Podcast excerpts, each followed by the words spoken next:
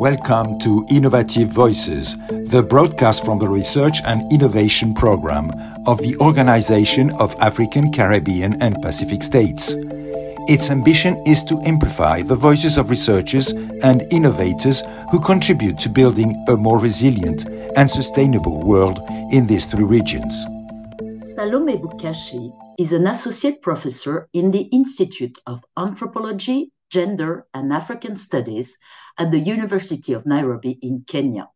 She has a background in anthropology, specializing in medical anthropology, with over 30 years of experience of research in Africa, looking notably at issues of health, livestock, nutrition, and water, all of these issues being impacted by climate change. We talk with her about climate change and health in Africa. Could you remind us what are the major threats posed by climate change to health in Africa? Yeah, of course. Um, climate change comes with a lot of issues which are also interconnected. Mm-hmm. And um, one of them relates to aspects of weather, changing weather patterns. And so you either find too much rain, which could lead to floods, and already that also relates to waterborne diseases. Mm-hmm. And again, diseases that can occur as a result of pathogens that um, or vectors that find a lot of flood water conducive for their development, like mosquito breeding sites that can lead, lead to diseases such as uh, malaria, Rift Valley fever, among others. Mm-hmm.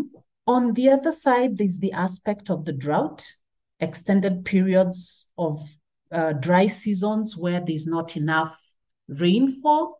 And a lot of the ra- uh, agriculture in Africa depends on rain fed agriculture.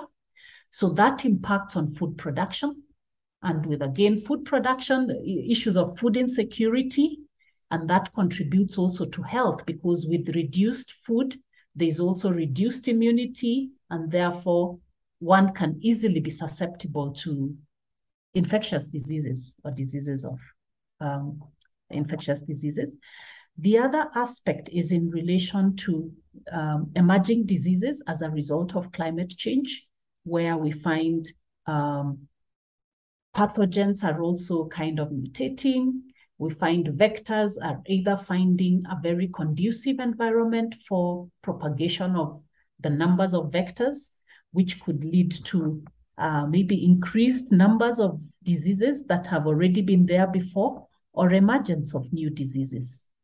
We also know the aspect of water, and water is very critical when we talk about health. So, when we have situations where there's drought, access to water becomes a challenge, and people have to walk for several kilometers to be able to get water.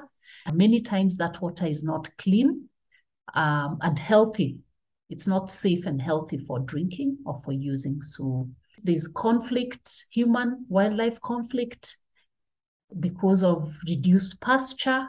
So there are a lot of issues that um, come up that relate to health and livelihoods that impact on communities in a negative way. What solutions can research and innovations provide to make health systems more efficient, inclusive, climate resilient, and sustainable? Um, maybe what comes to mind is in relation, especially when I look at health systems, it's about um, research that can help health systems be able to address the needs of uh, the, the communities that are impacted on by disease. Um, coming up with strategies that can help improve on the supplies that are required within the health facilities because one of the key aspects is, um, or the key challenges that health systems face is um, inadequate supply of the essential drugs, inadequate uh, supply of the essential equipments that are required to be able to address the health situations that communities face. There's the need for research to come up with innovative ways, coming up with technologies that can be used in resource deficient areas, coming up with dig- digital technologies that can be used for diagnosis that may not require, um, uh, for example, uh, fully running electricity, because those are the issues we face where we find our health systems and the health infrastructure may not have sufficient um, resources or, or infrastructure may not be adequately in place to be able to contain, for example, the, the, the cold rooms that require things to be frozen, maybe sufficient water, and, and some of the technologies that exist for diagnosis of disease require mm-hmm. that some of these structures are in place. So if researchers can come up with innovative diagnostic kits or innovative equipments and mm-hmm. tools that can be used to diagnose disease even in the rural areas where these facilities are lacking uh, power and, and water mm-hmm. in a way that um, that diagnosis can still be done within those inadequate structures but also just coming up with innovation so innovative solutions of provision of energy and power in places far from the grid line use of solar finding ways of making solar affordable to such kind of places may also help. And the other thing is also just strengthening the local community health workers. And these are uh, these are people who many times are on an, a voluntary basis, are provided with basic supplies or basic information that can help them provide fast aid at the community level before somebody can be referred to a, a center where they may get a health facility that can provide another level of health attention. So I, these community health workers play a very critical role in terms of uh, provision of information to the community and also provision of very simple um, diagnosis of, of, of situations, but refer those to the next level of treatment, which is maybe a health facility. So if we can work to strengthen these community health workers, to kind of put them within the formal structure, that they become recognized within the formal system and remunerated to be able to help deal with health issues at that lower level, I think that would help improve on um, a lot of those uh, health issues at the lower level. Of course, there are things they cannot handle, but they become a very key referral point for okay. communities who may have disease at the low, lower level. What role policymakers should play in accelerating the necessary transition toward more efficient, inclusive, resilient, and sustainable health systems? What are the major obstacles to overcome to move more quickly from science to action? there's already some research that has been done that has provided maybe empirical evidence that can be used by policymakers to improve and make the services more efficient. So I think policymakers need to work hand in hand with the scientists, as mm-hmm. well as scientists providing information in um, in a, a way that can be consumed by the policymakers, making science very clear and very simple to be used by any person uh, who needs that information to make policy decisions. And, and why is it so important to link human health with animal health and environmental health in what we call the One Health approach if we want to make our climate change adaptation strategies more effective? Um, human beings do not live in a vacuum. They operate in an environment and have very close interactions with their environment. And within the environment, we also find them living very closely with their livestock.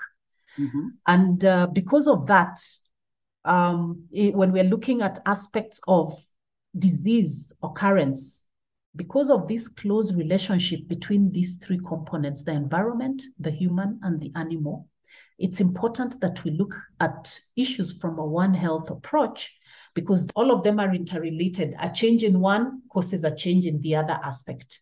If we just handle the human health without dealing with the animal or the environment, we miss out on providing holistic solutions that can be more sustainable and that can help improve on the health of the environment, the health of the animal, and the health of the human. Uh, right now, when we look at the emerging pandemics, there have been a lot of associations between animals, uh, diseases coming from animals to humans. and Yes. existing within an ecosystem. So it's important to understand all those three different aspects to provide um, sustainable and holistic solutions and solutions that will also um, be able to reach to even the marginalized communities. Uh, we find when we look at uh, environment, we find indigenous communities who have coexisted with their environments in a very harmonious way. So there are things we can learn about how communities, indigenous communities have coexisted with their environment, have used indigenous technical knowledge to conserve their environment, relate with their animals, and how their health has, has they've, they've been protected or they have been um, they've not had a lot of issues with health as a result of this learning how to coexist within their environment. So those are things we can learn from also. And uh, the COHESA project, which is being coordinated in Eastern and Southern Africa by the International Livestock Research Institute, called ILRI, and supported by the ACP Innovation Fund, aims to strengthen the operational capacities of a wide array of public and private One Health stakeholders to prevent and cope with emerging health and environmental risks. What is the added value of such a project in your region? Um, I would say the added value is that it provides impetus to an already existing um, initiatives. So it, it kind of builds up on what already has been existing on the ground, but now gives more concerted uh, focus in terms of building capacity and building competencies in conducting One Health research or uh, training of One Health, and also just helping uh, policymakers or people in the in, in government to be able to make decisions uh, using a One Health perspective. The COHESA project will leverage on what's happening and help support and work together with the already existing initiatives to strengthen the practice and implementation and the training of One Health in Kenya. You participate in COHESA project as a local multiplier. What is your role in this project exactly? So uh, my role is about linking, um, linking with the various players in the One Health space, uh, bringing them together. Given that um, I'm, I'm currently at the University of Nairobi, and mm-hmm. so I play a central role in that I can bring in, I'm, I'm, I'm in the social science space. So mm-hmm. I bring in the veterinaries, the veterinary practitioners, I bring in the, I, I, I, I kind of pull them together that we may work together to try and ensure that we are working in a cohesive manner as people of different disciplines, the environment, the human health, the veterinary health, the, the government ministries, the relevant players just bringing them together to be able to uh, provide solutions and work together towards um, improving on the One Health space in, in, in Kenya. You said once that human behavior is core in prevention, response, management, and control of diseases. Hence, it is critical to integrate social science in One Health approach. Could you elaborate further, please, on this? Yes human health is very critical towards the prevention, control, and uh, even in response to disease or emerging pandemics. Why I say this is because we live in an environment where there's, there's the animals, there's the ecosystem, but it's the humans that are the human activities that are causing us to interact with our animals. It's the human activities that are causing us to interact with our ecosystem. The relationships we have with each other bring us closer to one another. And because of that, then the human being becomes kind of the central point in which all these other things rotate. And because of that, human beings then working, uh, human beings and human behavior is at the center of disease occurrence, and is also at the center of disease prevention because if they're the ones who are interacting with the ecosystem and their animals, their practices can cause them to be exposed to the disease or their practices can help to protect them. So it's important to always have the human at the center. And even as we are developing interventions, to make them human focused, because if we take the human into, into consideration, we'll be able to help deal with several issues.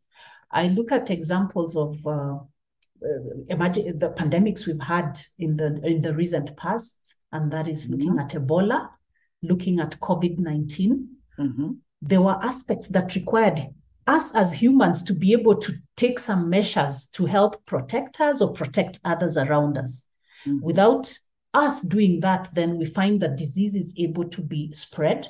And also, when we develop policies, even at a global level, we need to ensure that these policies are, are, are context specific to the people who are going to use that information.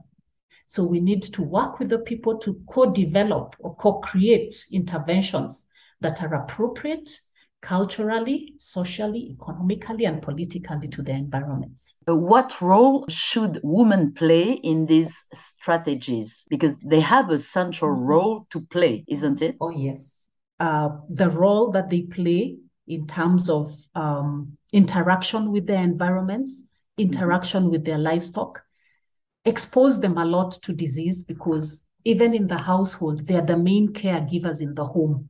So if somebody is suffering from an infectious disease or whatever disease, it's the women who are who, who their caregiving of the women comes in to support the sick people in the family. As a result of this, they could get being exposed, especially if the diseases are contagious diseases they could mm. end up, end up being exposed to disease. So it's important that women are taken into consideration when we're developing interventions and taking note that women interact a lot with the environment when it comes to agriculture. They're the ones who provide most of the labor that is required in the agricultural farms and therefore may get exposed to issues much more than the men and the issues they face are different from the issues the men face. When it comes to issues of access to resources, ownership of resources, and um, benefiting from maybe the resources that are there, you find that sometimes women are disadvantaged because the owners of the resources are the men, and the women may need to uh, get um, support from their men to be able to access healthcare, to access issues of water when it comes to issues of climate change and they have to go looking for water, they would need the finances. And therefore, um, it's important to take all these aspects into consideration to be able to come up with policies that are inclusive and that are equitable to every member of the community just to finalize our interview, uh, would you like to add a special message around COP27, health, climate change? We need to have a holistic perspective to take into consideration the health of the people who are affected by these aspects of climate change or diseases that have been brought about as a result of climate change. But as we do that, we also need to provide mechanisms where the livelihoods of the people can be um, improved for them to be resilient towards uh, what is happening currently. So you cannot deal with health without dealing with water, without dealing with livelihood issues. All these need to be looked at as a holistic thing to be able to provide sustainable um, solutions.